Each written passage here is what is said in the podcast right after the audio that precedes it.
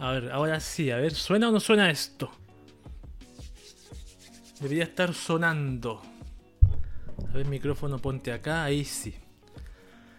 Bien, empezamos de una vez. Micrófono conectado, audífonos puestos, cámara encendida y. Y me duele el culo por estar.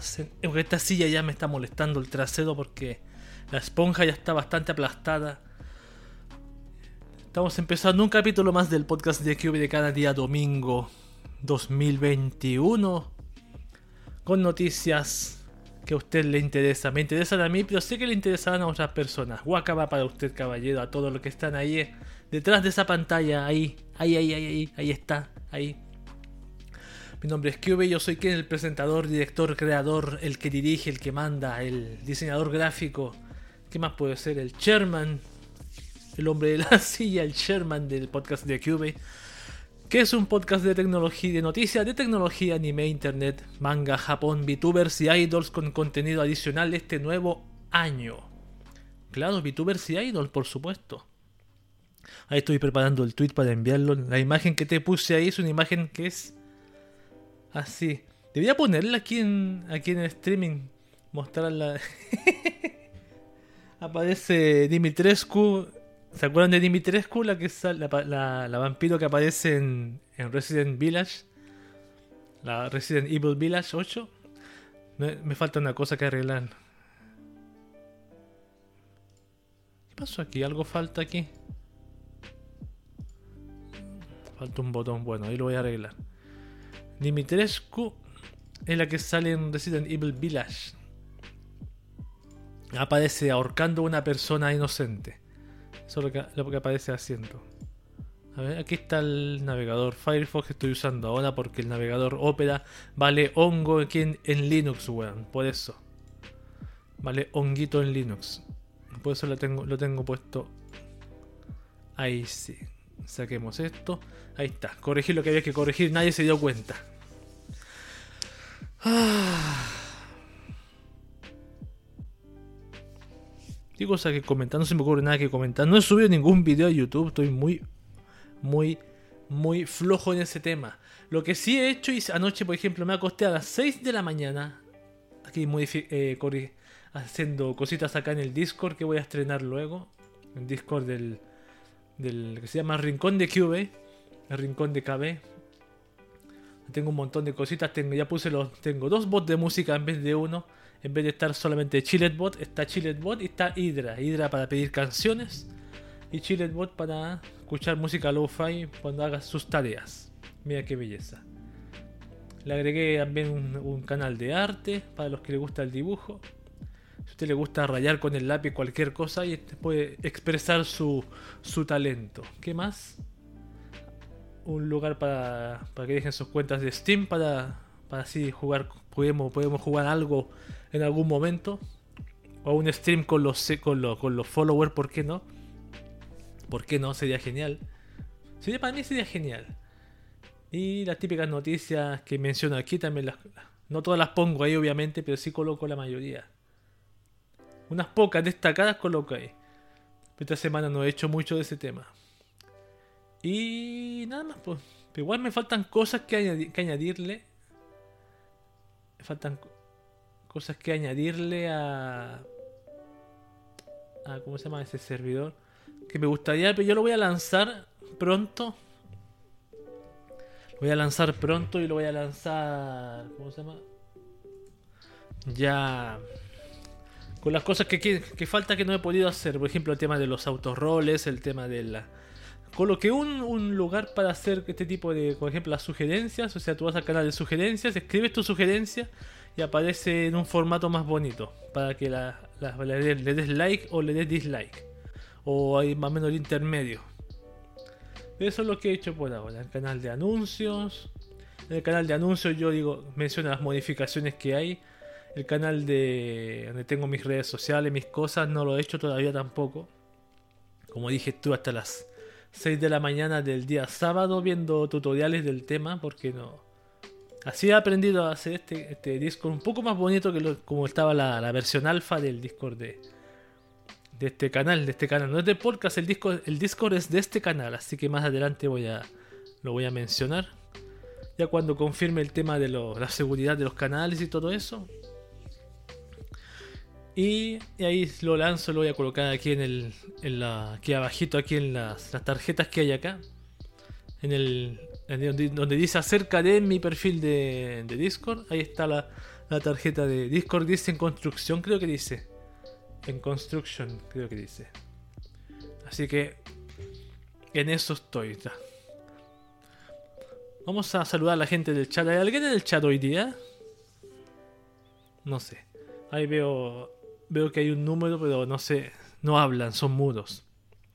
Lo que voy a hacer mejor tomarme una pausita y para empezar así a lanzar el tweet para Twitter y empezar después para leer las noticias de tecnología aquí en el podcast de QV. Vuelvo en un minuto.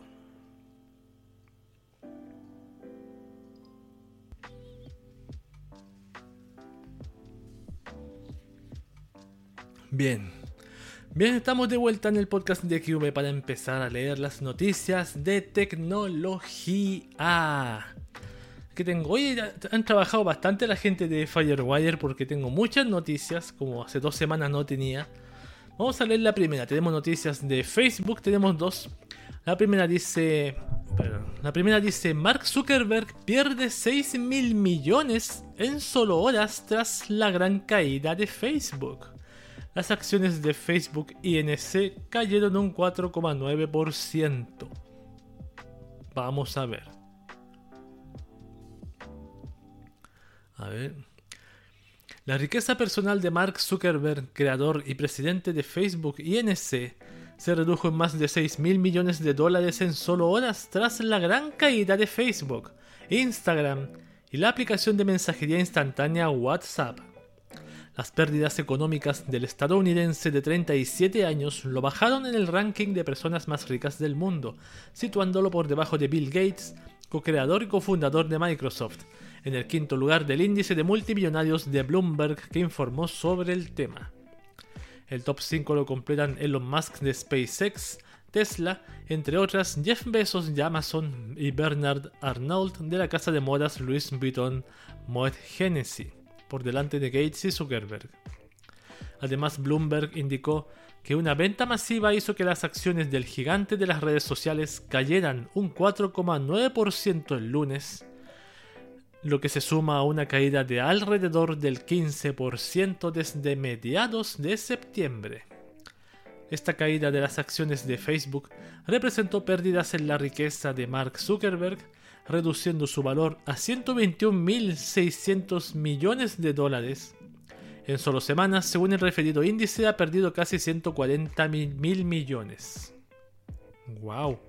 ¿Tanto? ¿Tanto perdió con, con esta apagón, entre comillas? ¿O será una exageración?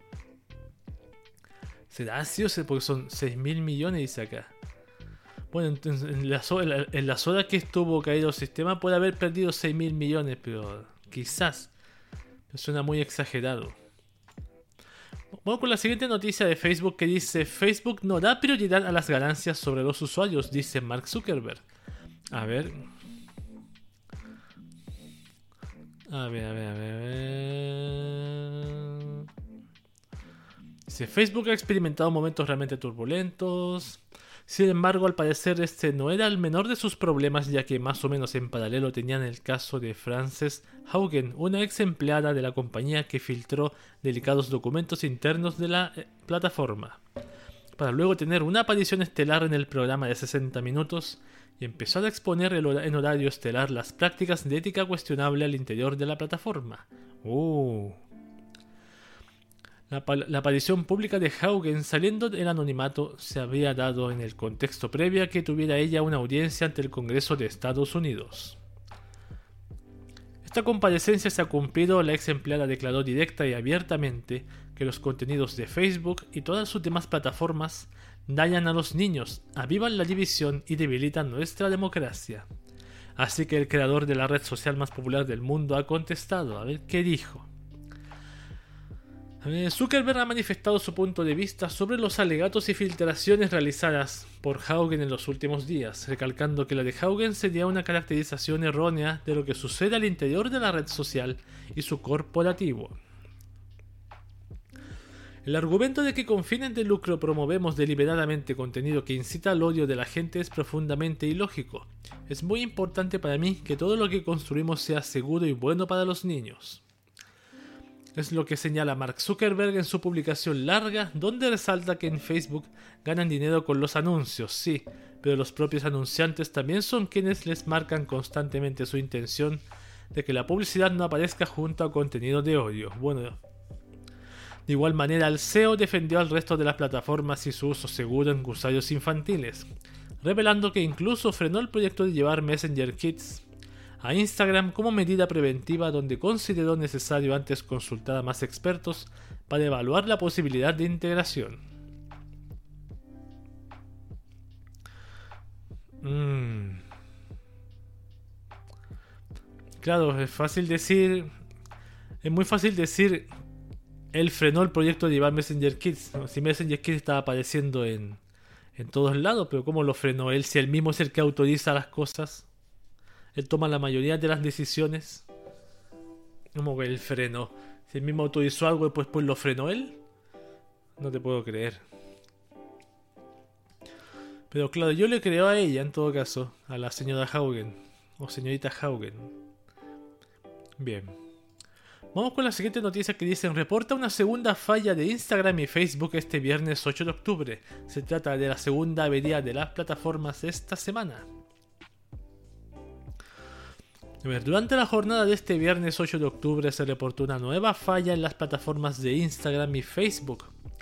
Se trata de la segunda avería que estos dos servicios presentan esta semana tras el blackout total de aproximadamente 6 horas del lunes 4 de octubre, que además incluyó a WhatsApp. Down Detector, plataforma encargada de observar el comportamiento de sitios web y redes sociales, reportó las fallas que afectaron en mayor medida a Instagram. El sitio informó que aproximadamente unos 36.000 usuarios notificaron tener problemas para ingresar a la red social. En referencia a los problemas registrados en Instagram, los usuarios detallan que las fotos no les cargan y no visualizan con fluidez las historias. Mientras que en Facebook el problema es mucho menor ya que no más, no más de 800 usuarios hicieron el reporte en el portal mencionado. Perfecto. Ese es, es, el tema de la caída de este viernes. Hace unos poquitos días solamente. Bien. Vamos a seguir leyendo. Dice, Telegram crece con la caída de WhatsApp y gana 70 millones de usuarios más. La gran caída de servicios que presentó Facebook, WhatsApp e Instagram tuvo a un gran beneficiario, la misma Telegram. A ver, Pavel Durov, el fundador de Telegram, acaba de revelar que tuvieron un fuerte impulso en su crecimiento durante la caída de todas las plataformas de Facebook ya que durante el colapso de dichos servicios presentaron un incremento de decenas de millones de nuevos usuarios, disparando con ello su flujo de actividad ese día lunes tan complicado para Zuckerberg, y compañía.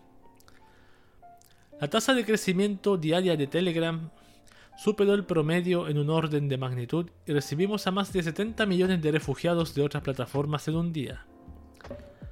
Estoy orgulloso de cómo nuestro equipo manejó el crecimiento sin precedentes porque Telegram continúa funcionando sin problemas para la gran mayoría de nuestros usuarios. Sí, durante el colapso de Facebook se reportó una serie de intermitencias en el servicio de Telegram, aunque en realidad la inestabilidad en el flujo de la aplicación relativamente corto fue relativamente corto y resultó funcionar la gran mayoría del tiempo, claro. Son 70 millones de personas de golpe, se podría justificar. Se podría. Así con Telegram. Unos le va mal. Mientras a, uno, mientras a unos les va mal con, con su programa, beneficia al de al lado. Estados Unidos quiere una alianza internacional contra el ransomware. A ver. ¿Qué dice? Estados Unidos busca formalizar una alianza internacional contra el ransomware, convocando para ello a 30 países, según adelantó la Casa Blanca en un comunicado, perdón por el tartamudeo. El presidente Joe Biden indicó que el objetivo de la reunión es acelerar nuestra cooperación en la lucha contra el cibercrimen, mejorar la colaboración policial, detener el uso ilícito de la criptomoneda. ¿Ya? Ah, perfecto. El gobierno federal necesita la asociación de cada estadounidense y cada empresa estadounidense en estos esfuerzos. La primera reunión se realizaría a finales de octubre de manera virtual. Ya en junio, Biden instó al presidente ruso Vladimir Putin a tomar medidas enérgicas contra los ciberdelincuentes que trabajan desde territorio ruso. Ah, no está culpando a Rusia. Yo, me había, lo había interpretado así. Bien. iPhone 13 encuesta a usuarios de Apple revela lo que piensan en realidad sobre el teléfono. A ver, vamos a ver este, este artículo. A ver. La firma estadística Celcel ha publicado los resultados de su más reciente investigación en donde aplicó una encuesta entre 5.000 usuarios Apple de iPhone para analizar la evolución de la percepción sobre el iPhone 13 y sus planes para adquirir el equipo. Los datos nos revelan que la intención de compra por el iPhone 13 habría caído un 20% tras el lanzamiento del dispositivo. Aquí algunos datos más destacados del estudio. Un 21,5% considera que la nueva familia iPhone 13 es algo emocionante, entre comillas. Algo emocionante. El 64,1% cree que estos nuevos dispositivos son nada o algo no muy emocionante. Ay, la, dos tercios de la gente. 14,4% considera que el iPhone 13 es extremadamente o muy emocionante. 42,5% destaca la pantalla ProMotion de 120 Hz como el principal atractivo. Y el 25,3% resaltó la duración de la batería como factor que llamó su atención. Sin embargo, al abordar el asunto de la intención de compra, el 76,8% reveló que no planea adquirirlo, mientras que el 23,2% manifestó la meta de conseguirlo en el futuro. Al cruzarlo con los datos de una encuesta previa al lanzamiento del dispositivo, se calcula que la intención de compra se redujo en un 20,5% a lo largo de un lapso de dos meses. O sea, quiere decir que la gente está comprando menos iPhone. Tiene intención. Puede que tengan hoy la, intención de no comprar este, este iPhone 13, pero quizás con el uso, la misma obsolescencia programada y todo eso, el software, quizás lo obliguen a comprarlo. Es fácil, tú sabes, es fácil decir yo. Perdón. Tú sabes que es fácil decir no lo quiero, es muy fácil decir no lo voy a comprar. ¿Para qué? ¿Para qué voy a comprar si tengo otro iPhone? Es muy fácil decirlo. Donald Trump demanda a Twitter para recuperar su cuenta en la red social. A ver. A ver, de acuerdo con la agencia informativa Reuters, vía Yahoo News, el exmandatario de Estados Unidos pidió a un juez de Florida, mediante un proceso legal ante las autoridades de Twitter, que Twitter que active de nuevo su cuenta personal. En concreto, la noche del 1 de octubre de 2021, Trump ingresó ante la Corte una solicitud de corte preliminar, donde se ampara bajo la primera enmienda y la controvertida ley Florida para aumentar, argumentar que la cancelación de su cuenta fue producto de una coacción de sus rivales políticos en el Congreso de Estados Unidos. A su vez se afirma que el veto de Twitter es un acto sesgado y nada parcial que ataca el derecho a la libertad de expresión de anterior presidente. Incluso el equipo legal de Trump llega a establecer una extraña comparativa, ya que aseguran que en la red se permite publicar mensajes a los talibanes de manera regular sobre sus conquistas y victorias militares en Afganistán. Mientras Donald Trump sigue expulsado de manera indefinida de la plataforma, de manera que mientras se cumple el proceso de la demanda, la solicitud ante el juez es para que se establezca temporalmente la cuenta es lo que se resuelve el veredicto final. El exmandatario antes de su exilio contaba con 88 millones de seguidores en Twitter. Cada uno de ellos es un argumento en esta cruzada para recuperar su posición en la plataforma. Claro, pero es verdad lo que dice, pues. La red que se, los talibanes publican su conquista y victorias en Afganistán es absolutamente cierto, no es mentira. No es mentira. YouTube, estas son las actualizaciones que tomó la plataforma con respecto a subtítulos y audios. A ver, veamos qué pasó con YouTube ahora. A ver. La plataforma propiedad de Google indicó lo siguiente. A ver. A partir de hoy, los creadores ahora pueden habilitar subtítulos automáticos en vivo para cualquier transmisión en vivo en inglés para que las transmisiones sean más inclusivas y accesibles. Anteriormente esta función solo estaba disponible para canales con más de 1000 suscriptores. Pero hemos eliminado ese requisito. Puede encontrar más detalles en nuestro centro de ayuda de YouTube. En los próximos meses planeamos expandir los subtítulos automáticos en vivo a los 13 idiomas de subtítulos automáticos compatibles. YouTube indicó que otras de sus novedades serán traducción automática de subtítulos en dispositivos móviles, buscar transcripciones de subtítulos en dispositivos móviles, pistas de audio múltiples y fuentes de audio descriptivas, y permisos de canal para agregar subtítulos. Bueno, se supone que eso lo tiene, el tema de los subtítulos. Pero aquí dice que pueden poner subtítulos automáticos en vivo. Wow, en vivo en inglés sí y lo van a expandir a los tres idiomas de subtítulos automáticos compatibles. Ejemplo, puede ser español. O sea, voy a ver un video en vivo y los subtítulos van a estar en vivo traduciéndose. ¡Wow! ¡Wow! ¿Por qué no hacen eso con los videos? Videos que están en inglés, porque hay videos que están en inglés que yo veo poco, muy poco. Y no entiendo mucho cuando lo escucho, pero con esos subtítulos sí entiendo más. Mozilla Firefox tendrá publicidad en la barra de direcciones el navegador competencia de Google Chrome disimulará esta novedad al colocarla debajo de sugerencias. A ver. Firefox anunció una nueva función llamada Firefox Suggest, donde se añadirán sugerencias de sitios web dentro de la barra de, direcciones.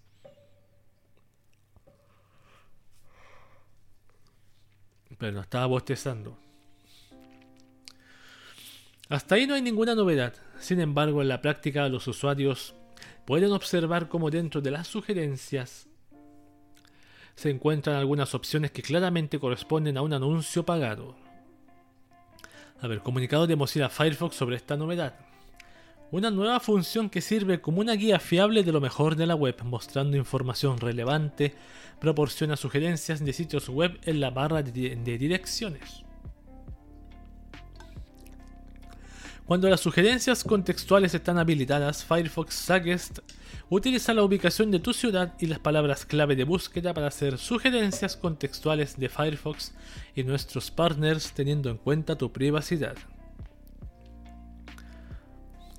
A ver, esta última actualización 93.0 de Firefox traerá sugerencias de barras de direcciones patrocinadas a su navegador, esto gracias a la asociación que han realizado con AD Marketplace. Lo que esto significa es que mientras navega, Mozilla mostrará contenido de sus socios en función de las consultas de búsqueda del usuario en la barra de direcciones. Los enlaces de anuncios aparecerán junto a todas las sugerencias de búsquedas habituales y los usuarios podrían encontrarlo intrusivo, claro. ¿Se puede desactivar la sugerencia patrocinada? Sí. Aquí dice el paso a paso cómo desactivarla. Eso es lo bueno que tiene Firefox. Bien, ahí está. Ahí están las sugerencias. Está teniendo publicidad para, para mantenerse a flote.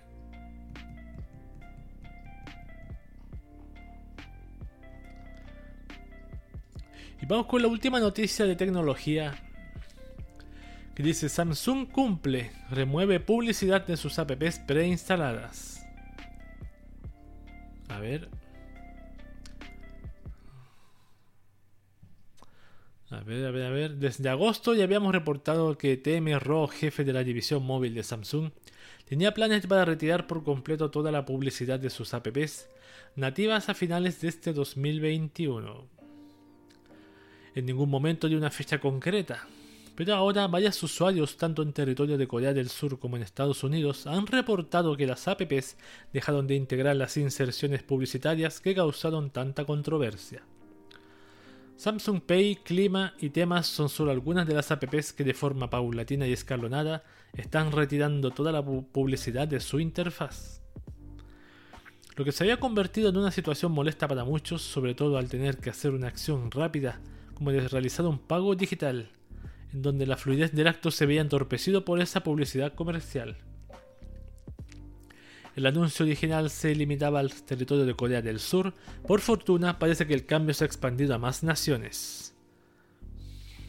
Ahí está, interesting lo que está haciendo Samsung.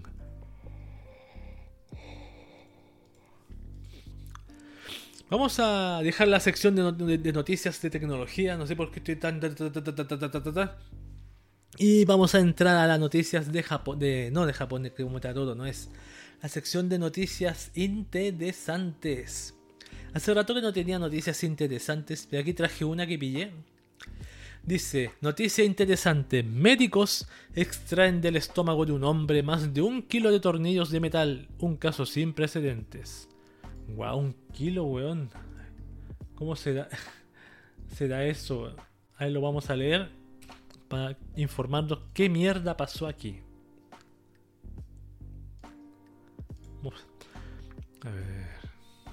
Monedas, cepillos de dientes, imanes y hasta juguetes han sido extraídos de estómagos de algunas personas. Normalmente son casos accidentales que por error o por descuido se ingieren este tipo de cosas. Pero nunca, nunca antes se había registrado un suceso como este. Un hombre en Lituania tenía en su interior más de un kilogramo de tornillos de metal.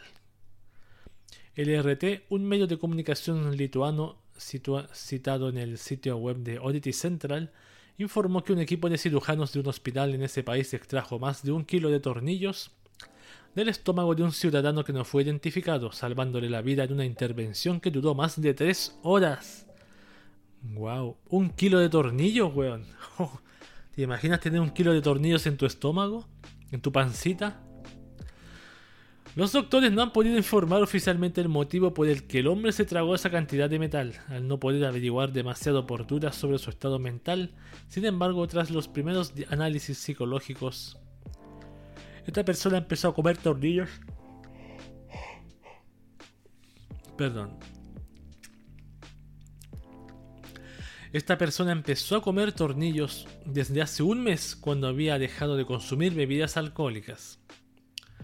El paciente se encuentra en condición estable después de la cirugía y se le ha brindado asistencia psicológica de forma permanente.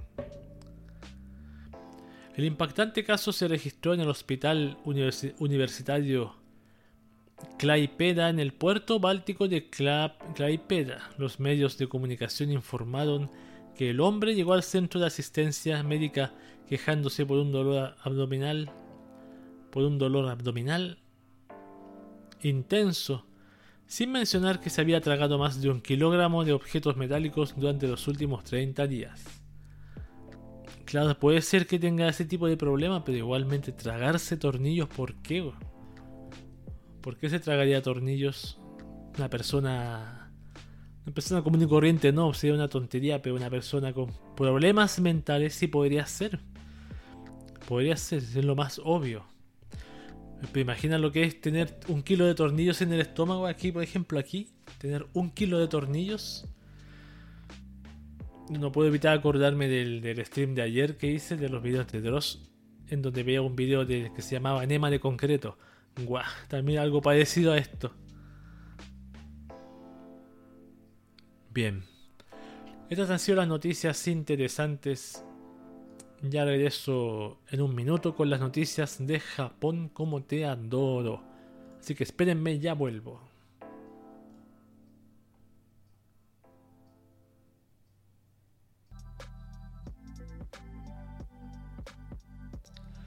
Ya estamos de vuelta acá en el podcast de QV con la sección de noticias de anime.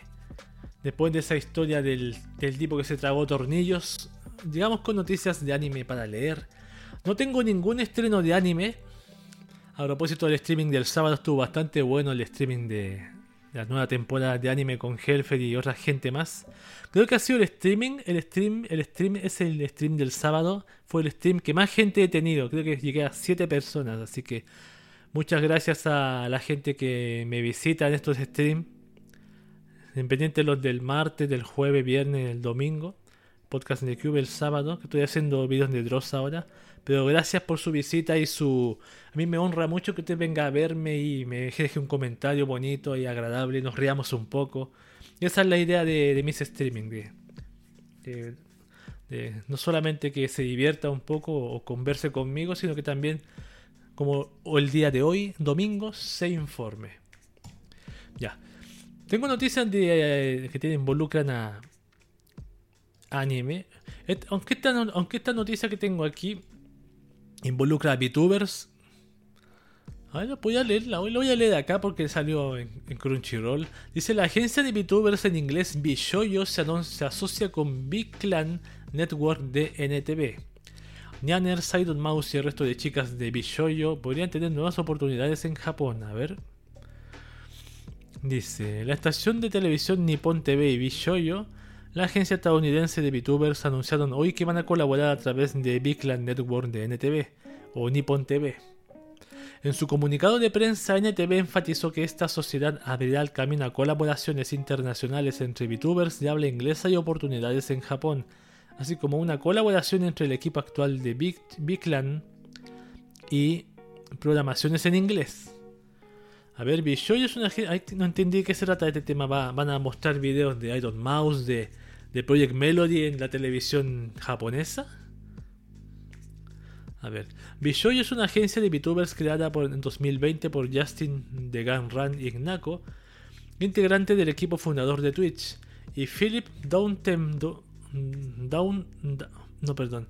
Philip Moutendu Fortunat, un youtuber. La empresa tiene como objetivo crear y desarrollar contenido que rompa las barreras de la actividad de los creadores de contenido visuales o virtuales y la libertad de talento, manteniendo un profundo respeto por las personas y empresas que abrieron el camino. La empresa representa algunas de las VTubers más importantes de habla inglesa como Nianers, Iron Mouse y Project Melody. Big Clan fue creada por NTV en 2018 con la intención de apoyar a VTubers al conectarles con diferentes oportunidades en programas de televisión convencional, colaboraciones con marcas y otras iniciativas de las que de otro modo no habrían podido ser parte. Actualmente representa a 300 VTubers, concha de su madre, 300 weón. O sea, no, no es que no es que esta esta la red Clan de NTV está evaluando o se le ocurrió la idea de hacer esta asociación con Bishoyo, sino que es normal para esta para Clan hacer este tipo de asociaciones. Y ya con 300 en su cartera, 300 VTubers en su cartera, va a agarrarse a estas 8. A Nianers, a Iron Mouse, Project Melody y las demás que no sé cómo se llaman ni quiénes son. Ah, y la. ¿Cómo se llama? Esta otra de aquí no recuerdo. ¿Centrella? No, no me acuerdo. Bueno, yo a Iron Mouse la conozco, la seguía antes. Pero. Pero. Pero. Pero eso, pero eso. pero eso. Y a Melody también, Project Melody también la veía. pero no la vi más en, en, haciendo streaming. Eso es lo malo. Me perdí. No la vi más haciendo streaming.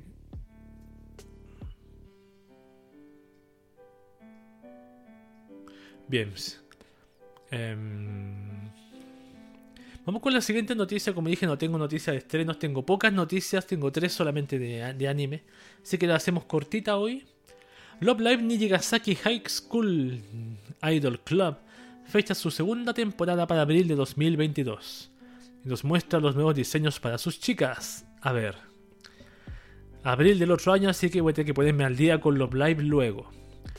Porque he visto el primer capítulo de ese anime solamente, de ese el Nijigasaki. Fue cuando me compré el monitor, por eso lo quiero ver de nuevo con este monitor nuevo.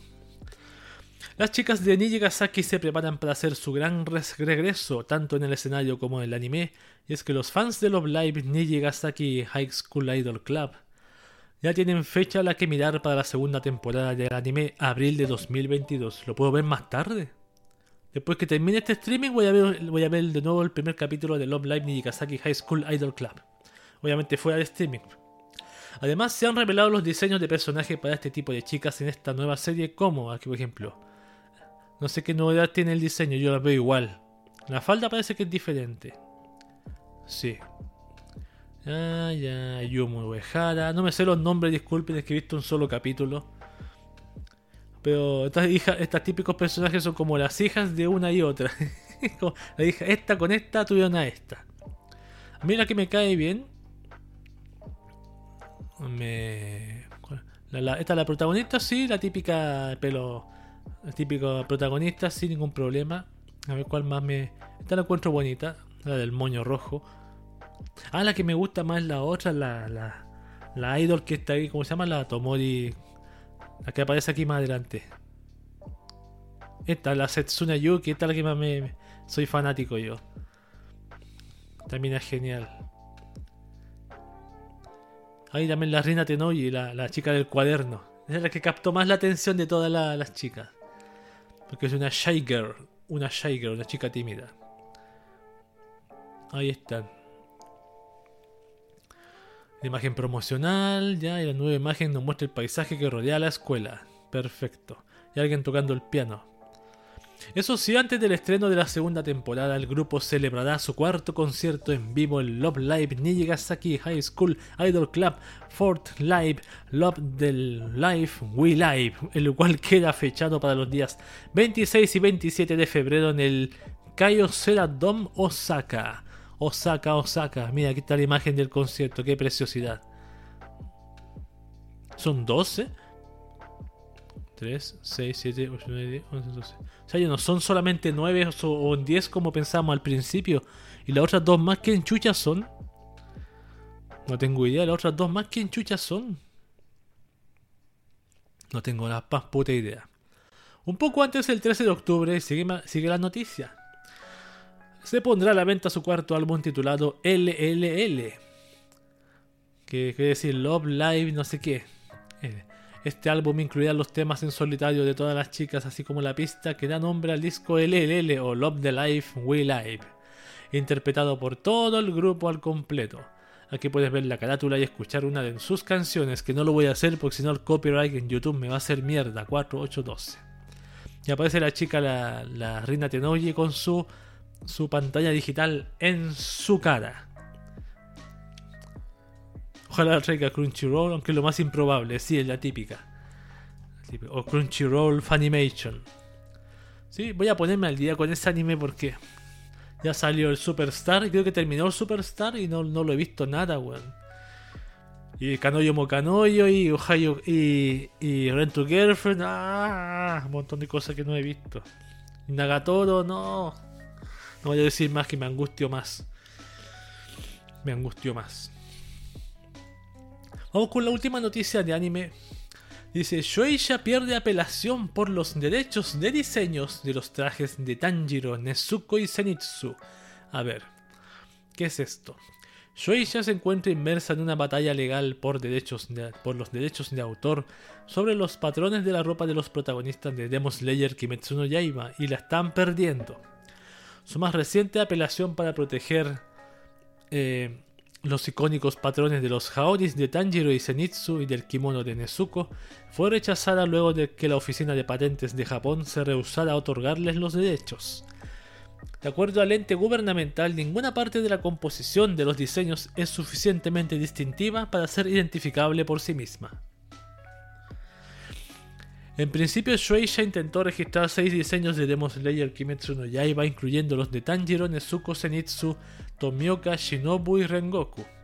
En el caso de los tres pilares no hubo problema y se les concedió la patente. Sin embargo, el de los otros tres personajes les fue negado. Este es el diseño de Tanjiro, el típico escaques de negro con verde. El de... ¿Y cuál es este? El de Nezuko parece que es este. Este otro es el de Zenitsu. Shueisha apeló el 6 de julio citando el borde negro y el hecho de que no son solo cuadrados sino rectángulos, como distinciones en el uso tradicional decorativo de los patrones. Estos alegatos no fueron suficientes para convencer al comité, que concluyó que una línea negra puede ser vista en la parte externa del cuadrado, pero la línea es difícil de reconocer de un vistazo porque no tiene un margen externo en el borde, y reafirmó que no hay partes distintivas que sirvan para distinguirlo de otros productos. Originalmente el intento de registrar los derechos fue rechazado porque el diseño a cuadros del Jauri de Tanjiro ha sido utilizado desde al menos el periodo Edo. La oficina utilizó imágenes del siglo XVIII del traje del actor de Kabuki Sanogawa Ichimatsu como un ejemplo de su uso histórico. Claro. Por su parte, el diseño del patrón de Nezuko se asemeja a la de Asanoja, un diseño que representa las hojas de cáñamo y que se ha usado en ropa japonesa porque se dice que sirve para alejar el mal. Este uso data del periodo Heian y es común en kimonos para niños pequeños. Por su parte, el diseño de Zenitsu fue considerado como simples triángulos que no son distintivos. sí, es verdad.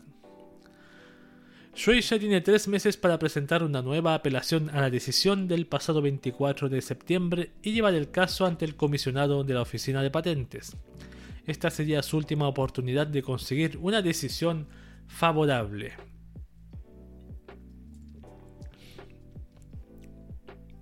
Eso es lo malo, claro, los diseños son fáciles, son básicos y son tan fáciles y básicos que, que que no, pueden, no, deberían ser, como se dice, tener patente, porque si no cualquier cosa que tenga cuadrado negro y ese verde y ese negro va, le va a caer la ley encima. Hmm. Eso es lo que pienso yo. Imagínate si le aprobaran eso, claro, yo dice este borde es negro, es rectangular, pero si la aprobasen después reclamarían por esto, no por el borde rectangular. Si conocemos a la empresa nosotros, los conocemos nosotros, damas y caballeros. Esas han sido las noticias de anime que he leído. Son poquitas, pero ahí han salido pocas noticias porque la mayoría eran, que leía yo eran estrenos de anime. Y como no hay estrenos de anime, sí, hay estrenos de anime, pero para, ya para enero. Pero aún no mencionan su fecha de, de emisión. Y mientras no mencionen su fecha de emisión, yo no lo voy a leer. Puedo leer algunos, pero yo me gusta leerlos con su fecha clara de emisión del anime. Así que vamos a una pausita y volvemos con las noticias de Japón como te adoro. Estamos de vuelta en el podcast de QV y ahora regresamos con la sección noticias de Japón como te adoro la sección de Japón, noticias de Japón como te adoro, son noticias de Japón de cosas que pasan allá, que sí tienen mucha, mucho que ver con el anime, con las sellos o con temas sociales de, de crímenes yanderes, de la yandere de la semana. No salió yandere, noticia de yandere últimamente, tampoco el degenerado de la semana. El, noticia Japosai, parece que hay una noticia Japosai. Ah, sí, sí hay una noticia Japosai acá. Pero no tengo, tengo dos, dos noticias Japosai creo. Y tengo una. No tengo noticias de. de Yanderes. Son pocas, pero son muy específicas. Así que voy a comenzar. Voy a comenzar a leer. Japón como te adoro. Arrestan a un hombre por realizar amenazas en internet a la cantante Shoko Nakagawa, la que canta el opening de Tengen Toppa Gurren Lagan.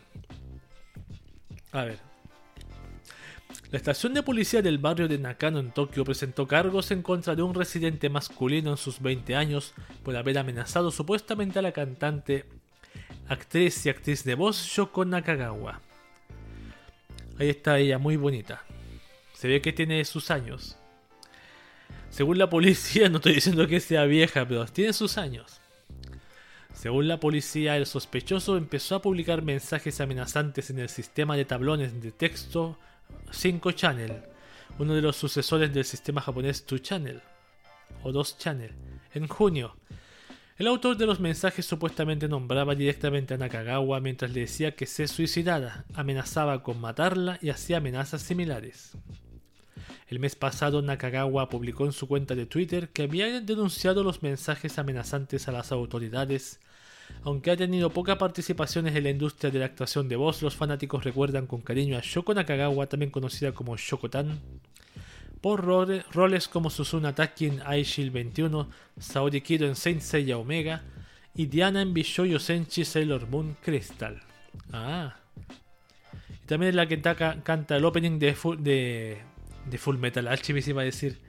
El opening de Tengen Toppa Gurren Lagan, pero sí hay uno de Full Metal Alchemist Brotherhood acá. Aquí mismo dice, ¿ves? interpretación de temas musicales. Ahí está, ojalá le, lo arresten al tipo y no tenga más problemas con los con este tipo de personas. Siguiente noticia de Japón como todo. Japón, la policía está buscando un hombre que hace cortes en las faldas de las mujeres. ¡Ay! A ver cómo es esto. El departamento de policía de la prefectura de Hokkaido reportó que el mes pasado se produjeron una serie de incidentes en la ciudad de Sapporo en Japón, en, los que distintas mujeres recibieron cortes en sus faldas. La policía está investigando los incidentes como un caso de destrucción a la propiedad. A ver. El día 30 del mes pasado, una estudiante veinteañera residente en Toyohira-ku, Sapporo, recibió un corte en la parte trasera de la falda con lo que parecía un cuchillo mientras estaba afuera. Cuando regresó a casa se encontró con que su falda había sido cortada más de 10 centímetros. Wow, como una... ¿Cuánto es 10 centímetros? A ver. Es como esto. Este tamaño de corte tuvo. Wow, fue enorme.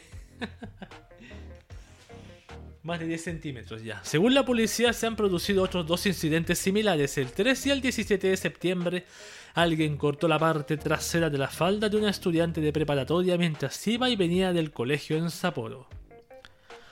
Ninguna de las tres víctimas se dio cuenta del crimen en el momento del ataque ni vio a nadie sospechoso.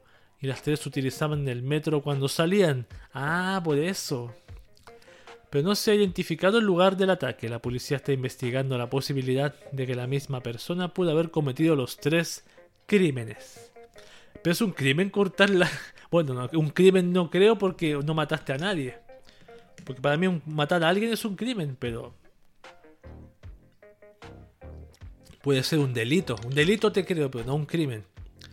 Pero me imagino que la... A ver, la frase por la parte de atrás de la falda, porque obviamente si estoy aquí afuera, estoy mirando acá, y atrás se me acerca alguien, digamos, diciendo que yo soy una chica.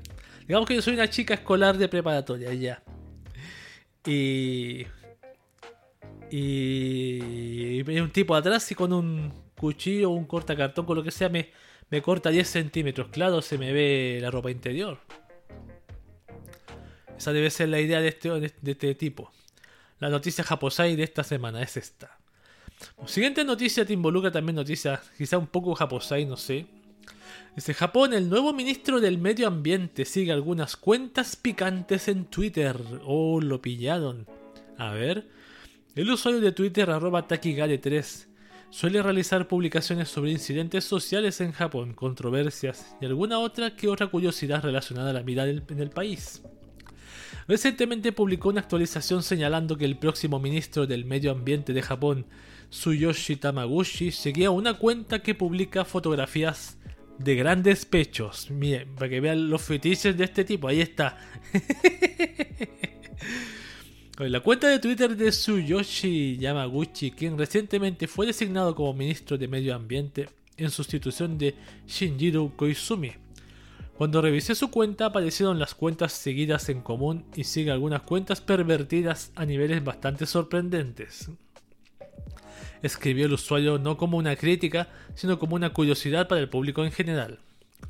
No obstante, también descubrió que sigue algunas cuentas que suben contenido homosexual.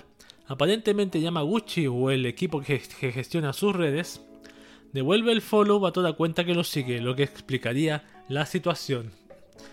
Claro, es una buena, buena excusa. Oye, no es mi culpa, lo que pasa es que mi, equipo de gente, yo les dije, si alguien me sigue, denle el follow también. Así que no es mi culpa que un canal de...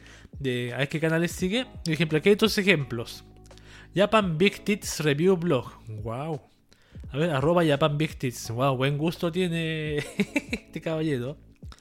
Y el otro cuenta es Kene Kidding. No sé qué es esto. Pero esta de Japan Big lo siguió. Y él dijo, sígalo de vuelta ya, pues. A lo mejor hay algo, fue algo automatizado también, pues. Ahí te creo, si hay algo automatizado te creo, pero... Pero fácil decir... Eh, fue mi equipo... Todo ese tipo de cosas. Los usuarios en redes comenzaron a revisar su perfil en Twitter para descubrir que se estaba siguiendo algunas otras cuentas y así fue. En una segunda actualización el mismo usuario escribió, No hay dudas de que, es, su cuenta oficial, aunque parece que ya ha dejado de seguir algunas de las cuentas en cuestión.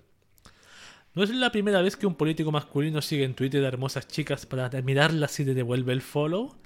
Personalmente tiene mi apoyo. También tiene mi apoyo también. Y sé que la gente del chat también tiene el apoyo de, esta, de nosotros para esta persona, este político.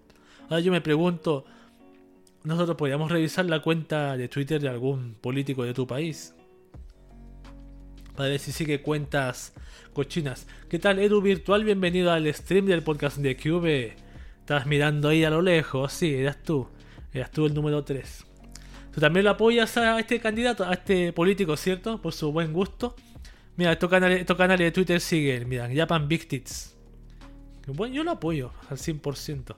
Ahora, me da mucha curiosidad este canal de Twitter, no sé, me gustaría abrirlo acá. Tengo mi Twitter acá. Ah, no lo voy a abrir, mi Twitter no. Por ningún motivo. Capaz que salga cualquier cosa. Y. Pero más rato, más adelante, lo voy a echar una miradita en privado. En privado, sí, en privado. En secreto. Que nadie se entere. Con Japan Big. Suena descriptivo, muy descriptivo. Ojalá sea así.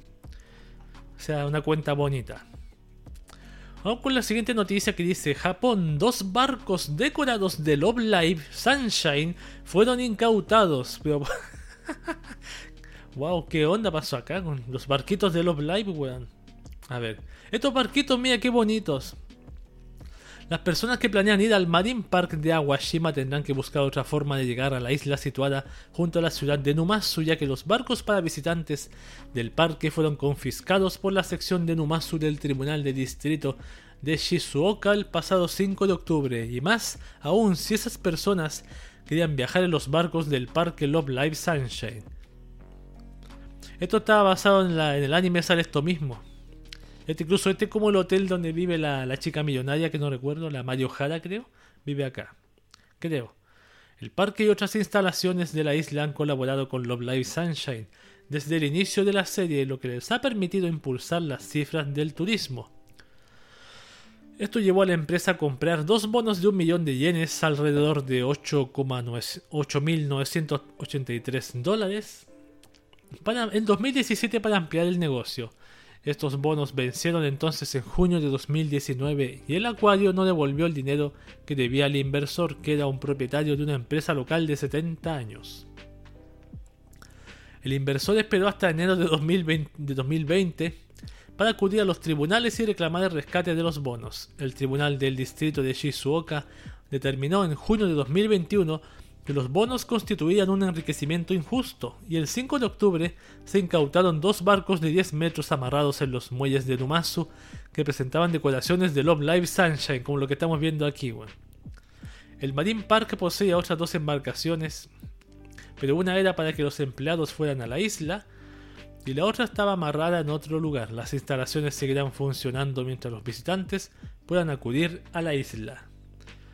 Eh, pero no, ¿cómo van a llegar si no pueden llegar en barquito? Esa es la, en barquito de Love Live, esa es la pregunta. Pucha, qué pena. Qué pena, bueno. ¿Qué vamos a hacerle? El presidente Marine Park de la empresa matriz y otros cinco empleados fueron detenidos ya. Violar la ley de quiebras, ya, ya, ya. Los fanáticos de Love Live Sunshine conocerán el hotel como el que posee la familia de Mario Jara, tal como dije yo, y que era visitado regularmente en la serie por las protagonistas. Perfecto, qué pena estos barquitos. ¿Dónde van a llegar estos barquitos de Love Live? Estos yatecitos, estas lanchitas. Yo vi esta imagen en Twitter esta semana yo le dije Twitter, dije, ah, qué bonito un barco de Love Live. Pero no tenía idea que lo estaban requisando. No tenía idea que era porque había un delito detrás. Qué pena. Qué pena por estos barquitos. Ya. Seguimos con la siguiente noticia. Más que noticias como una curiosidad. Pero igualmente la voy a leer. Esta es la última noticia de Japón como te adoro. Japón como te adoro. Antes de que vengan las noticias que nos ponen Hornis. Dice, Kobayashi-san, un dibujo de Kana realizado por un alumno de primaria se vuelve viral. Este que está aquí abajo. Dice, en un popular foro de comentarios en Japón, se compartieron dos fotografías de los dibujos realizados por estudiantes de primarias y publicadas por un periódico local. Uno de los dibujos representa una escena de la franquicia de Kobayashi San Chinomai Dragon o Miss Kobayashi Dragon Maid, protagonizada por Kana. Encontré un buen dibujo de un alumno de primaria en la sección de ilustraciones de nuestro periódico. A diferencia de capacidad de dibujo entre los demás, y este es enorme, escribió el comentario añadido, haciendo referencia a que el dibujo es considerablemente mejor que los demás incluidos en la misma sección del periódico. Claro, incluso pareciera que fuese, en mi opinión, calcado. Muy para mí es muy perfecto este dibujo del, del de esta escena del anime de la primera temporada. En mi humilde opinión. Ahí está los dibujos de los otros niños. Mira ese y mira este otro. o sea, no son dibujos malos, horribles. Son niños, obviamente. Que, ya están dibujando, dibujan al estilo anime, porque han visto anime desde pequeños. La publicación inspiró comentarios, ya ya, ya ya, ya ya. No sé qué es lo que dice aquí la cana al ladito, así que está bonito el dibujo. Para mí está bonito, lo voy a... Iba a decir lo voy a retuitear, pero no. Si lo voy a bajar, lo voy a retuitear. Lo voy a bajar, lo voy a, subir a Twitter. Cuando esté aburrido, lo subiré a, Twitter, a Twitter, bendito Twitter. Oh, cerré la, noticia, perdón, me equivoqué. Lo voy a compartir después en, mi, Discord. Discord que voy a promocionar más adelante porque me falta poquito para lanzarlo. He estado hasta las 6 de la mañana metiéndole cosas al Discord. Por lo menos tiene dos bots de música. Eso ya para mí es un, avance enorme. Este, bien, estas han sido las noticias de Japón como te adoro. Y ahora viene la sección que llamamos. ¿A dónde está la, sección noticias? Que nos ponen Hornis. Tan, tan, tan, tan, tan. Faltaría una música aquí para noticias que nos ponen Hornis. Voy a no, no voy a conseguir. Iba así, voy a conseguir un audio, pero tengo la sensación de que ese audio tiene copyright. Así que lo voy a quitar esto. Primera noticia que nos pone Hornis, Hololive. Nakiri ya me inspira una sensual Dakimakura de aniversario. La distribuidora Boot anunció el lanzamiento de una línea de productos especiales basados en la youtuber virtual afiliada a la agencia de representación Hololive Production Nakiri Ayame. Tomando agüita. Esta línea de productos conmemora su tercer aniversario de actividades celebrado el pasado 3 de septiembre en Japón. Se viene el fuego, se viene el fuego. Entre los productos incluidos en los paquetes destaca una funda para Dakimakura inspirada en dos ilustraciones especiales de la YouTuber virtual. Ahí está, por ejemplo, la, la Dakimakura. Ajá. Mira las, piernecitas bien, bien pintaditas. Muestra bastante piel. Adicionalmente, uno de los paquetes incluye también una tarjeta postal firmada por la youtuber virtual. El paquete más costoso tiene un precio de 12.000 yenes, alrededor de 108 dólares estadounidenses, y se encuentra disponible para reservación en el sitio oficial del distribuidor en el periodo comprendido del 2 de octubre al 2 de noviembre de este año. Ahí está la, la Kimakura en tamaño gigante. ¿Cómo se llama esta chica? No la conozco. Esta no es la, la que tiene ese diseño que bien, bien, bien detallista. Parece que sí. Nakiri Ayame. Bueno. Esta es de la segunda generación. Parece que ella sí. La segunda generación que tiene de compañeras a Aqua, a Shion, a Coco y Subaru. La Tomboy Subaru. Maldición, ahí sí. Súbete. Bien, vamos con la siguiente noticia que nos pone Hornis también. Esto va de menos a más en todo caso. Porque tú puedes decir, ah, qué aburrido nada que me cura. Bueno, pero yo veo las noticias y las clasifico de menos, de menos a más. La siguiente dice: Mushoku Tensei, Edis y Roxy tendrán dos sensuales figuras próximamente. Vamos a ver. ¿Qué es eso? Un vehículo con, subwoofer. Se escucha brum, brum, brum, brum, brum, brum, brum. Y ahí pasó. Ahí pasó. La compañía fabricante, pensé que estaba temblando. La compañía fabricante Kesku. Yo digo me imagino que se dice aquí sí Kesku, me imagino.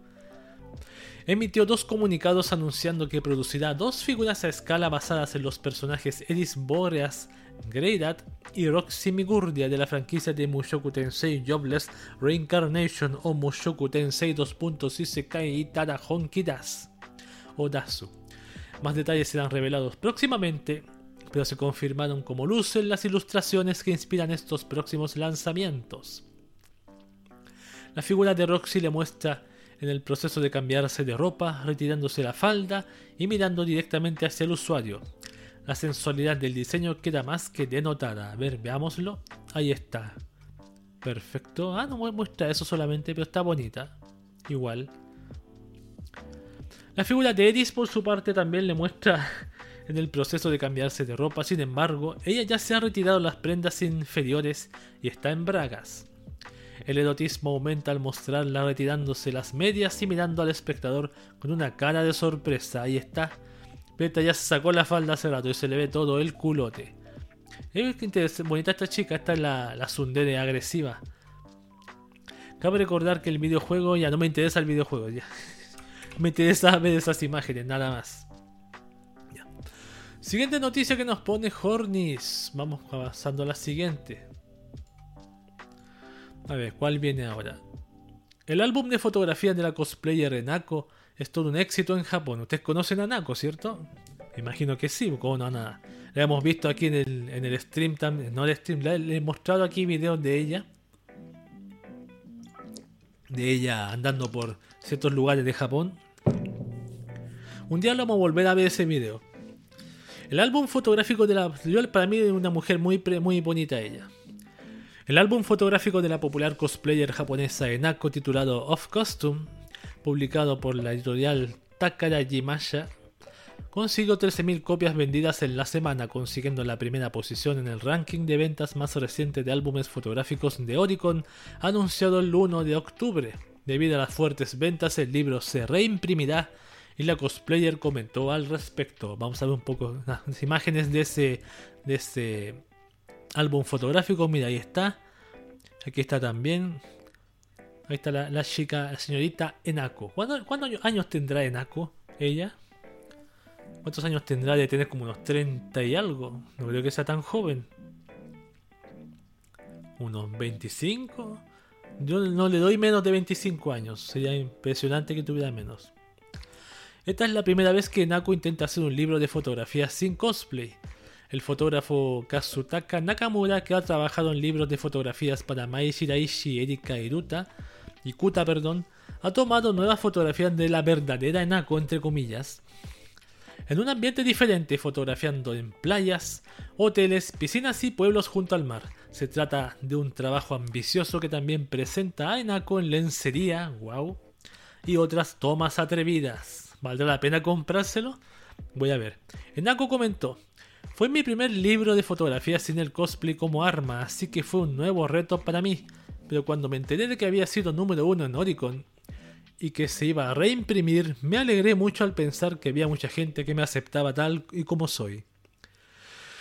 Espero que la gente que aún no, ha visto la, no la ha visto la consiga pronto si están interesados. ¿Dónde la puedo, dónde la compro? ¿Se podrá enviar a tiene envío internacional?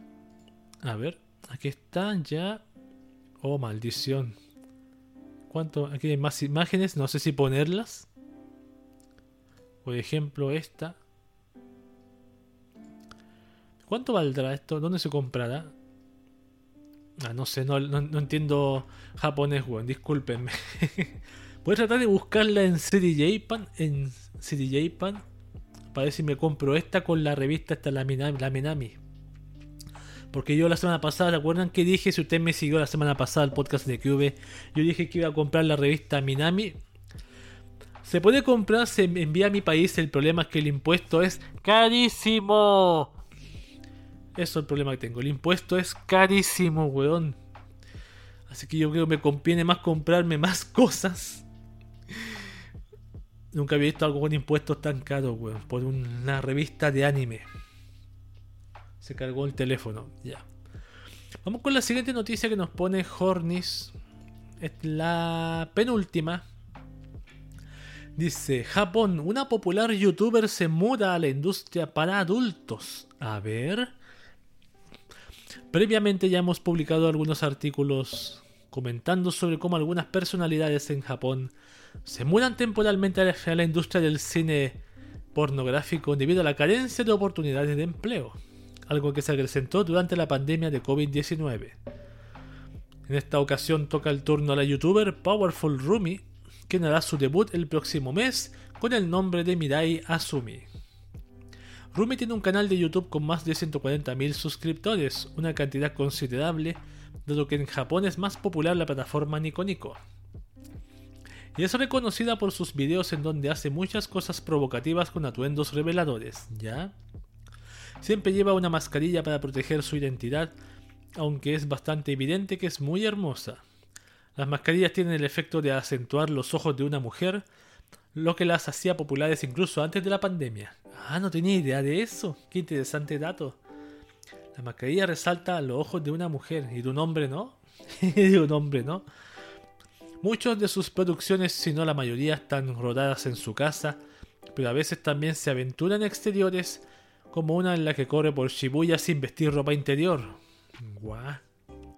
De hecho, la mayoría de sus videos cuentan con subtítulos al inglés, lo que la ha hecho popular también fuera de Japón. Vamos a ver si carga el video o no, no carga. No. Si bien, su, eh, si bien su debut en la industria para adultos se realizará el próximo mes, ya ha participado en su primera sesión fotográfica para la misma empresa con la que grabará Moody's, que se especializa en este tipo de debuts, entre comillas.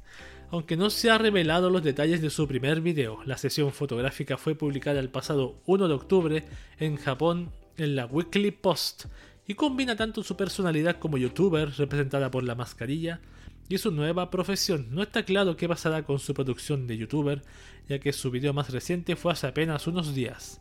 Ahí está, por ejemplo, la sesión de fotográfica. Mira que se ve bastante bien. Y tiene la mascarilla puesta. Bien. Así que vamos, canal que vamos a visitar Powerful Rumi. A ver, está. ¿La busco en YouTube? No, no voy a buscar en YouTube, que este navegador no. Tiene que ser en el otro. Y ahí la última noticia que nos pone Horny, Horny, Horny, Hornis.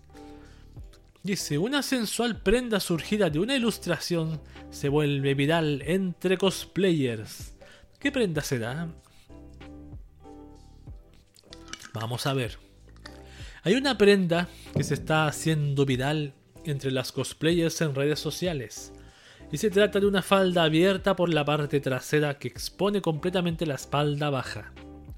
Los más conocedores de esta actividad seguramente ya la han visto, yo no. Pero quizás no notaron que en cada una de estas publicaciones se menciona la misma cuenta de Twitter Hitomio. A ver, este usuario que se identifica con el nombre de Hito, arroba Hitomio16 es un ilustrador original que creó un personaje utilizando esta misma prenda. Si bien podría haber existido desde antes, fue este artista el que se volvió viral con una de sus ilustraciones.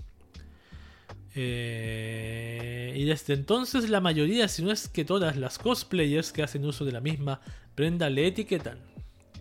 La prenda no tiene nombre más allá de lo que algunos conocen como el Hitomio Special Dress. Y algunos ejemplos tanto de ilustraciones como de cosplayers con este atuendo se muestran a continuación. Veamos, esta es la, foto, la imagen original. Ah, esto. Se le ve todo el culo, weón. Eso es lo que tiene que ver. A ver, veamos la cosplayer. Ah, maldición. Claro, como que le sacaron la parte de atrás. Ay, sin ropa interior. Wow. Respecto al momento en que la tendencia comenzó, se puede observar que Hitomio publicó su mensaje original utilizando esta prenda el 5 de septiembre. Y desde entonces las chicas comenzaron a replicar tanto el vestuario como las poses mostradas en las ilustraciones del artista, como esa por ejemplo. Ahí está. Ah, bueno. Ah, Japón, bendito Japón. bueno, estas han sido las noticias que nos ponen Hornis y yo les recomiendo encarecidamente, que les recomienda encarecidamente sus que vayan a comprar pastillas anti-hornis para que se les quite la calentura del momento. Yo ya tengo las mías. No las voy a mostrar porque ya las mostré demasiadas veces. A ver, las tengo aquí. Tengo otra versión de otro laboratorio. No, no la alcanzo. No, no la alcanzo, perdón. No me preparé, discúlpeme, no me preparé. Así que voy a tomarme un minuto de descansito a tomar agua. Y leo la última sección que son las noticias de VTubers y Idols. Así que espérenme un minuto. Estamos de regreso en el podcast de QVC. Hubo un microcorte, sí. Que recién me di cuenta que, que acá el OBS mostró el cuadrado verde en rojo. Y acá se estaba, se estaba cargando.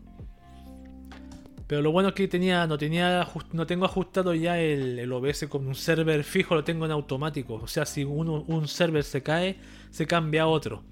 El problema es que antes yo tenía eso automático y no sé por qué, cómo se caía y no se recuperaba, no sé por qué. Pero ahora funcionó bien, ahora funciona así. Hugo Sam, bienvenido, ¿qué tal? Llegó a la última sección del podcast. Guacaba para usted también. Doble guacaba. que con un guacaba o así, con dos guacaba o así. Bienvenido. Se saltó justo la sección de, noticias que nos ponen Horny y llegaste al final. Pucha, qué pena. No llegaste temprano. Estaban más o menos buenas. Sobre todo la última. La última estaba mejor. No, importa, la, última estaba mejor. Después ves la repetición. Con una mano en el mesón y otra en, en el mouse. En el mouse, por supuesto, en el mouse. Tal como dice la canción. Tal como dije yo, volvemos a las noticias de VTubers y Idols. Ve, ve, ve. De VTubers y Idols. Vamos a leer la primera. Esta noticia yo la leí. la incluí acá porque me pareció gracioso el título. Veo la repetición. Sí, gracias. Muchas gracias. Me pareció divertido el, esta frase que dice: China, fanáticos explotan contra un evento de idols virtuales. No sé por qué me, da, me da, me resulta divertido la frase que explotan. Me imagino que como que, que se pelean, no sé. O gritan, no sé. Vamos a leer. A Soul es un grupo de idols virtuales producido en China por Yuehue Entertainment y fue inicialmente lanzado en noviembre de 2020 realizando transmisiones a través de las plataformas Bilibili y TikTok. Actualmente cuenta, cuesta con un total de de cinco miembros y realizó un evento recientemente que terminó en un pequeño desastre. El asunto fue relatado por un fanático que no pudo asistir a la edición presencial, pero que sí presenció la transmisión en directo. Por ejemplo, estas son las cinco que creo que aparecen acá. No las conozco, pero se ven, son las típicas monas chinas ya. Vamos a ver el testimonio del, del fanático. Ver la noche en directo mientras los aficionados se dirigían a la transmisión en vivo fue una verdadera mezcla de emociones. La razón principal es que los organizadores simplemente no tuvieron en cuenta el número abrumador de personas y dieron a, a Soul un lugar tan pequeño. Cuando un lugar pequeño se llena de gente, naturalmente hay todo tipo de problemas. Por ejemplo, algunas personas se dejaron guiar a ciegas por el personal o los guardias de seguridad del lugar hicieron cola durante horas para acabar sin conseguir llegar a ningún lado. Claro, porque si el lugar es chico y viene. Si el lugar es para 50.000 personas y vienen 500.000 personas, va a quedar el 90% afuera. Por ejemplo, solo un pequeño número de personas en la parte delantera de la sala podía ver la pantalla y escuchar el sonido. Aquí hay una imagen del, del evento. La gente de aquí, por ejemplo. La gente de atrás no podía experimentar nada en absoluto pero también hay cuestiones muy subjetivas como tener un equipo claramente muy poco profesional para actuar como anfitriones y congeniar con la audiencia en vivo. Y la retransmisión en directo ni siquiera tenía pantalla dividida cuando estaba claramente disponible en mayo en Firefly para poder ver a las chicas en la pantalla grande y a los fanáticos en directo en la pantalla pequeña. ¿Cómo es que han pasado solo algunos meses y la tecnología ha retrocedido? ¿O es por las limitaciones del lugar? Claro, como que hubo una involución tecnológica en este tipo de eventos, es lo que está diciendo este, este, este fanático. ¿Qué pasa con esa sana distancia también? Bueno, no se ve tan sana la distancia. También. En resumen, al disponer de un lugar tan pequeño, en una pantalla que solo es un poco más grande, y al disponer de otro espacio al lado con el mismísimo número de aficionados, es difícil no amontonar a la gente y tener interferencias de audio. El flujo de visitantes cayó de los 20 millones a los 7 millones hacia el final, algo muy raro para un evento de Bilibili Macro Link o BLM. Aunque las youtubers virtuales son un concepto creado en Japón, ¿cómo puede ser que la tecnología de los japoneses para transmisión sea mejor que la de China? No se, no se, se pregunta él. El evento más reciente solo se puede resumir como poco agradable y bochornosa. Y la mayoría de las canciones estuvieron interpretadas en japonés, lo que terminó irritando más a los fanáticos. ¿Pero por qué, weón? Si cantas en chino y, cantas en chino y después la cantas en japonés, ¿cómo? O aparecieron subtítulos en japonés, no sé. Interpretadas en japonés. Bueno, sigo leyendo. Nadie en China quiere escuchar tres horas de canciones japonesas. Por último, es realmente reprobable que los carteles y las cestas de flores colocados en la entrada al lugar del evento fueron vandalizados como muestra el enfado de los espectadores. Ese espacio había sido realizado con ofrendas de los fanáticos, por lo que no solo fue una falta de respeto a las cantantes. Por ejemplo, aquí se robaron el peluche que había arriba, aquí destrozaron las cositas, me tiraron una, una, una, una figura aquí de una mona. No respetaron, aquí no sé qué se llevaron. Y aquí se están robando un avatar. Para la casa. Para venderlo después por eBay. Hiroshima les dio poderes tecnológicos. That bomb. Eso fue toda la noticia. Wow. Así fue con el vandalismo del evento de Soul. Explotaron. O sea, todo podemos decir en resumen, como lo que cuenta este fan, que todo salió mal en ese evento. Era demasiado pequeño, había demasiada gente, no se calculó eso. Hubo problemas con la organización, el audio, las, pantallas. Todo salió mal. No se escuchaba bien atrás. Incluso adelante se escuchaba regularmente bien. Y al final las canciones estaban en japonés. y, por la, y, la, gente que estaba aquí con sus varitas desquitaron su molestia con los avatares de las monas aquí afuera. Ven, aquí está rompiendo las cositas. Qué pena. Qué pena que pasen estas cosas con estos fanáticos, estos chinos locos. Sí, por eso me resultó divertida esta noticia. Bueno, ojalá que más adelante de esto, de esto pasamos a esto. por lo menos quedó algo de plantitas alrededor. Bueno, después lo venden por eBay y se puede recuperar. Así pues. Bueno, ojalá que en el futuro evento de, de esta franquicia no, no pase lo mismo. Eso es como típico cuando pasa cuando tú estás acostumbrado a trabajar con una empresa y después cambias esa empresa y pasan este tipo de cosas. Empresa que te da el evento, organiza el evento. Cuando tú estás siempre con una y después cambias esa empresa, a veces pasan estas cosas. No voy a, no voy a generalizar que la empresa de evento pasa eso en todas, pero quizá una empresa que no supo manejar esta cantidad de... Todo salió mal, todo salió mal ahí, todo salió mal ahí. Y se ve, pues se replica aquí. Bien, vamos con la siguiente noticia de. Oh, me faltó. Me faltó poner esto. La imagen del idol que hace así. Bueno, no importa. Lo haré yo. Lo haré yo. HoloLive Momo Susu Nene fue incluida en el ranking de chicas de la Weekly Playboy.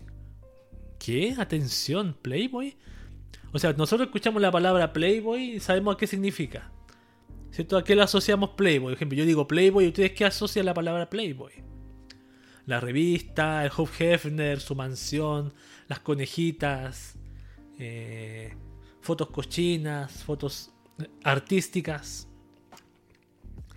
A ver, en la cuenta oficial de Twitter para la agencia de youtubers virtuales HoloLive Production, se publicó una fotografía con una de las páginas de la edición más reciente de la revista Weekly Playboy, la imagen en cuestión corresponde al Next Generation Beautiful Girls 55 más 1, un ranking de las mujeres más hermosas de la próxima generación. Lo interesante es que la youtuber virtual Mo Momosusu Nene logró colarse en la quincuagésima posición, razón por la cual la agencia compartió la fotografía. Aquí están las chicas normales, comunes y corrientes 3D, y aquí en el lugar 50 está Momosusu Nene, una VTuber, una youtuber virtual. Chicas indigentes sin ropa, claro, por supuesto. Por eso nosotros compramos esas revistas Playboy. No es porque nos guste mirarlas desnudas. O porque nos provoca placer carnal. O placer lujurioso. Sino que nos da pena. Nosotros contribuimos con el precio de esa revista a que esa gente tenga ropa. Ese es el motivo exacto, ¿entienden? Es tan simple como eso.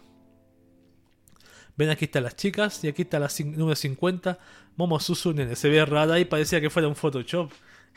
Parece que fuera un Photoshop.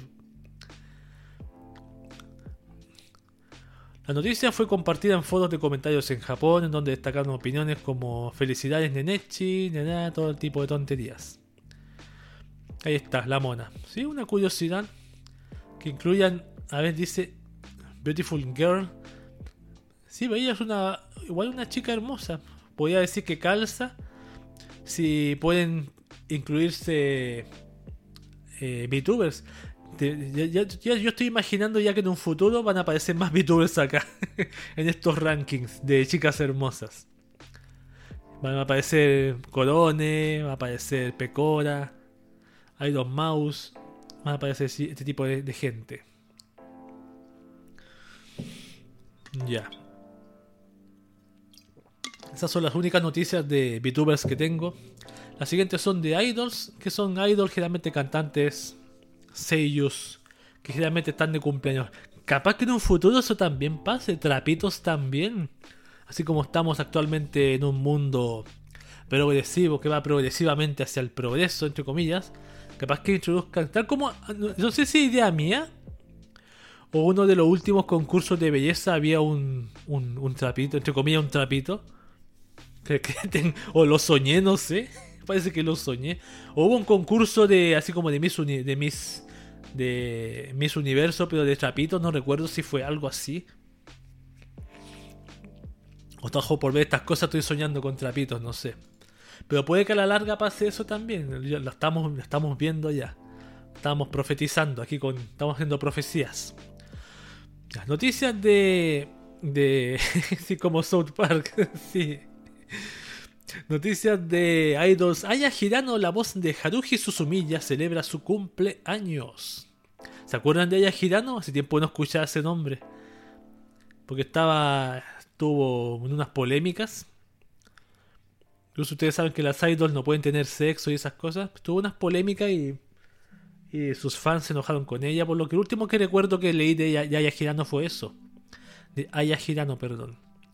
El 8 de octubre de 2021, la actriz de voz y cantante Aya Girano celebró su trigésimo cuarto cumpleaños. En una publicación en su cuenta oficial de Instagram, la artista escribió: He celebrado mi trigésimo cuarto cumpleaños. Gracias por todos sus mensajes de felicitación. Como siempre, haré todo lo posible, no para vivir demasiado rápido, sino para hacerlo lo mejor posible, pero a mi ritmo mientras proceso lo que estoy haciendo lo mejor posible. Gracias por su continuo apoyo. Arigato gozaimasu. Arigato gozaimasu. Cuiden de mí, por favor. Son, son como los ángeles. ¿Los ángeles? ¿Qué ángeles? Ah, ya girando, ya todos sabemos que ha hecho la voz de Susumilla y también muchas más. Habla de Konata Izumi en Lucky Star, Lucy Harfield en Fairy Tail, Misa Man en Death Note, bastantes roles interesantísimos, conocidos. Mm. Y otros más. Así que, Girano, feliz cumpleaños. No sé qué opina la fanaticada de ti, pero hoy me, me da lo mismo. Los Ángeles, no sex. Claro, no sex. Vamos con la siguiente, siguiente cumpleaños que es Susumiya Haruhi no Yutsu a propósito del anterior. También celebra el cumpleaños de Haruhi Susumiya. El mismo el anime celebra el cumpleaños de Haruhi Susumiya. No es solo la Seiyu está de cumpleaños, sino también Susumiya Haruhi está de cumpleaños también la misma semana. Pero la misma fecha porque este es del 8 de octubre. A ver, Aya Girano estuvo de cumpleaños el 8 de octubre. Y Susumiya el 8 de octubre también, o sea, lo mismo. Hubiera sido cumpleaños en agosto mejor. Hubiera sido mejor cumpleaños en agosto. El que sabe, sabe nomás. ¿Por qué? Aya no dice Hugo-san. De acuerdo con el lore de las novelas ligeras escritas por Nagaru Tanigawa e ilustradas por Noisito, Susumiya Haruhi no Jutsu, The Melancholy of Haruhi Susumiya. El 8 de octubre se celebra el cumpleaños de Haruhi Susumiya, la icónica protagonista y uno de los personajes más populares de toda la industria del anime, exactamente. Exactamente. A ver, su perfil oficial sin spoilers escribe: Haruhi Suzumiya, un estudiante de primer año del Instituto Nord, se caracteriza por ser divertida, excéntrica y algo imprevisible. En la serie se presenta declarando su interés por los extraterrestres, los espers y los viajeros del tiempo y no se preocupa por los seres humanos normales. Lo último que tiene en mente es una vida normal en el instituto, con un ardiente deseo de encontrar esos fenómenos en el mundo. Es generalmente inaccesible y encuentra a la gente corriente aburrida y poco interesante. Por ello, muchos de sus compañeros deciden evitarla o enfrentarse a ella. Los fanáticos compartieron una variedad de ilustraciones acompañadas del hashtag eh, respectivo. Ahí está. Imágenes de Haruhi Suzumiya. Todavía vive en pleno 2021 Haruhi Suzumiya. Lo cual me agrada. Se ve, se ve bonita así con coleta, me gusta. Uy, esos muslos, weón. Bueno. Todo se acabó cuando salió el episodio del Agosto Infinito y lo salvó la película. No, Agosto Infinito impresionante, grandioso, grandioso, grandioso Agosto Infinito. Eh, eh, eh Susumilla sin Agosto Infinito no es lo mismo, no es lo mismo. Yo estaba pensando el otro día verla de nuevo, ya que están ahí, están vendiendo un Blu-ray, por ahí lo pillé, me lo compraría en Blu-ray y lo, lo, lo, vería en mi monitor nuevo. Este es de la película, la película de, de... No me acuerdo cómo se llama la película. Y me, me, olvidé ya. También vi esa película también. La salvó la película. Ya. Demasiadas imágenes de Susumilla. Así que nos vamos ahora a la siguiente. Ya, maldición. Cada vez menos ropa. Con, con, con, con, ¿Cómo se llama? Con, con Sukumisus. Ya. Demasiado. Demasiadas imágenes a mi ojo. Nos queda el último cumpleaños de Mahou Shoujo Madoka Mágica celebra el cumpleaños de Madoka Kaname. Yeah. Vamos a bailar el Hare Hare Yukai. Yo no me lo sé, no me lo sé. Lo digo de verdad. De acuerdo con el lore de la franquicia multimedia de Mahou Shoujo Madoka Mágica o Puella Magi Madoka Mágica, el 3 de octubre se celebra el cumpleaños de Madoka Kaname, la protagonista de la franquicia y uno de los personajes más populares de la industria del anime también. ¿Ah, en serio? ¿Sí? Su perfil oficial escribe, a ver. Una niña de 14 años cuya vida cambia cuando se encuentra con la chica mágica Homura y el familiar Kyubei, o qué casualidad se llama igual que yo, que le ofrece transformada, transformarla, perdón, en una chica mágica, San Madoka, bendita Madoka, Madokami. Se ve a sí misma como una persona sin cualidades ni talentos especiales, y después de ver a Mami luchando contra las brujas, quiere ser una chica mágica maravillosa y genial como ella. Es una chica bastante desinteresada que desea ser una chica mágica simplemente para poder ayudar a los demás. Supuestamente tiene una, gran cantidad de potencial mágico en su interior, según lo que dice Mami Tomoe. Los que veía Mami Tomoe veía Homo, Homo Homo. Los fanáticos compartieron una variedad de ilustraciones para celebrar la ocasión acompañadas del hashtag respectivo. Aquí hay imágenes. Guau. Parece de terror esa imagen. Más imágenes de Madoka chica y grande. Madoka chibi. San Madoka y el malo Kyubey, por supuesto, el malo Kyubey. Tan malo que la convirtió en diosa, por supuesto. Tan. Están bonitas las imágenes de Madoka. Aquí dice que tenía 14 años, si mal no recuerdo. 14 años y el anime se estrenó el 2011. Entonces Madoka tiene 24 años. Madoka tiene 24 años, creo. Mira qué bonita, bonita esta. 24 años tiene Madoka, ya, ya, ya, ya, dejó, ya, ya no es ilegal, ya. Hace rato que ya es legal. sí, porque 2011 se estrenó el, el, anime, pues yo estoy seguro, del 2011.